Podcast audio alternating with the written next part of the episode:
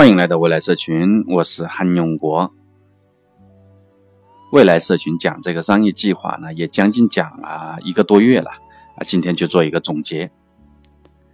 首先呢，我们讲的商业计划呢，出发点啊不是如何写商业计划书，而是啊如何打造真正的优秀的项目。这也是啊跟其他的创业培训类的节目不一样的地方吧。当然，未来社群也不是简单的、单纯的创业培训节目。我们的宗旨呢，始终是让大家从容的面对啊当前的时代的变革。也正因如此呢，我们讲的呃，我们讲的商业计划呢，始终从这种项目本身出发，而不是表面的商业计划书。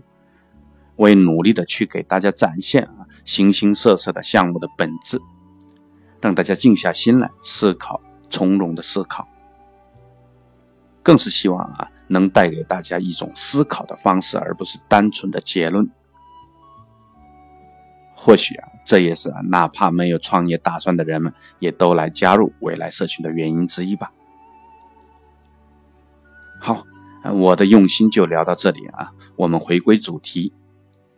一个优秀项目的要点呢，我们讲的差不多了：一要有大势能，二要有绝活三要能赚钱，还能复制。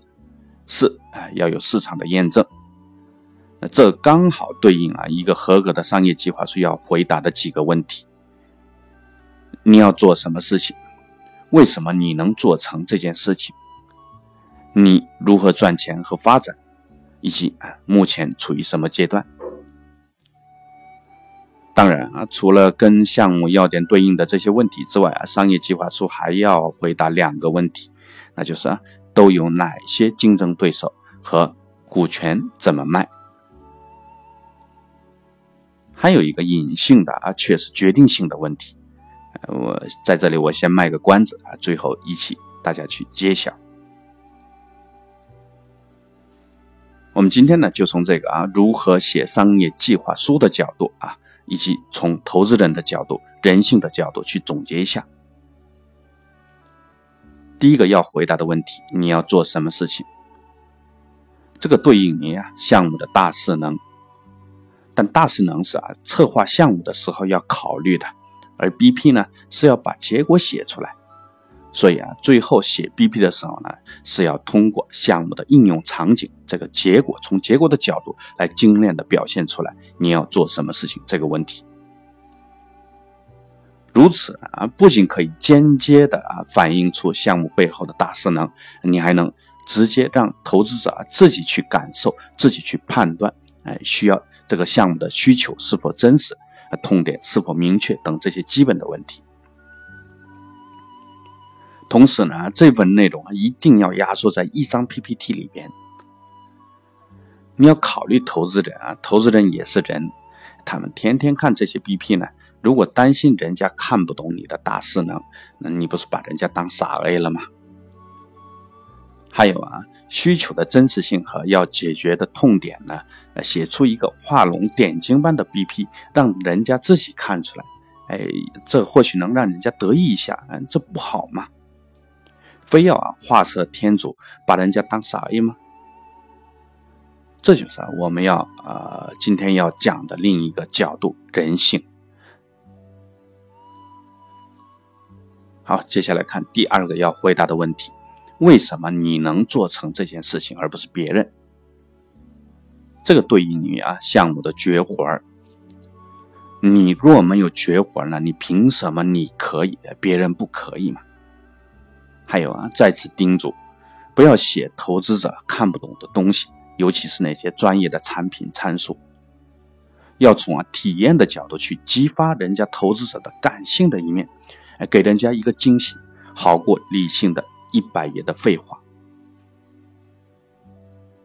还有就是未来社群一再强调的绝活不要多，只要一个就够了，并压缩在一张 PPT。如果不行，那就砍掉。除了能给投资者一个惊喜的一面啊，什么都是多余的。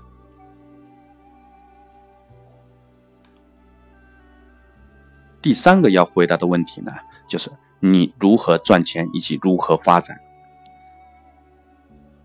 关于如何赚钱，那我们已经在往期节目里面充分的讨论过啊，包括先聚焦后产品的思路，这是互联网趋势下的啊啊，以及不同人群的需求变化、垂直化、细分化趋势，啊，还有企业互联的未来趋势等等等等，啊，更是从反面角度给大家举列举了那些不靠谱的项目的特征，大家多去理解，多去思考。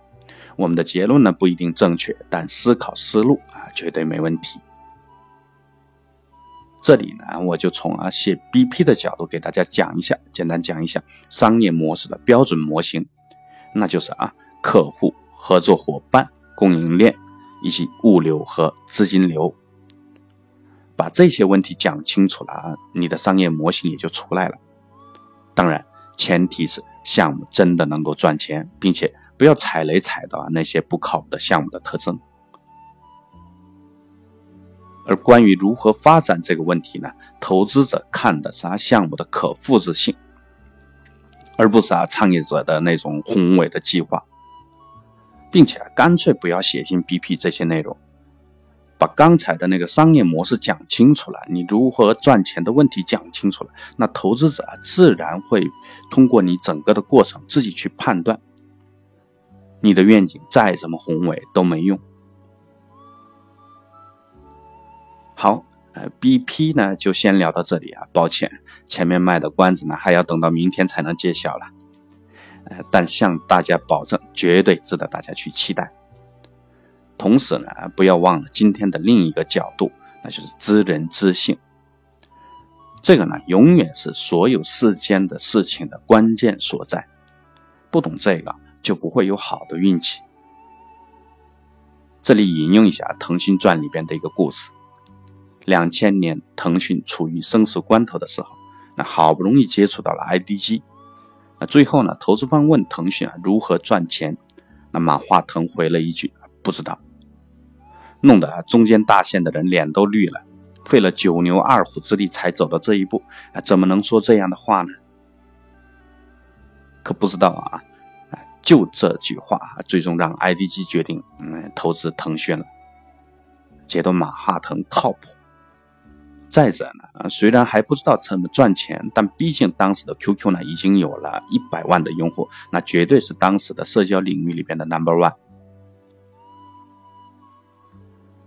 所以说啊，离开了人性的事情本身呢是很枯燥的，只有感性这个东西才能让啊这个枯燥的事情散发出活力。而我们呢，哎，从小接受各种必然教育啊，社会发展是必然的，为人是啊，从小有理想的，甚至是为这些结果反过来去找理由，必然的理由。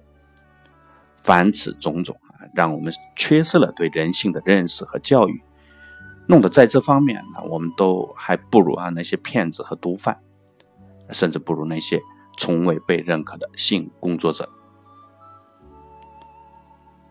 好，说着说着又跑题了，哎，我们明天接着聊如何写有人性的商业计划书。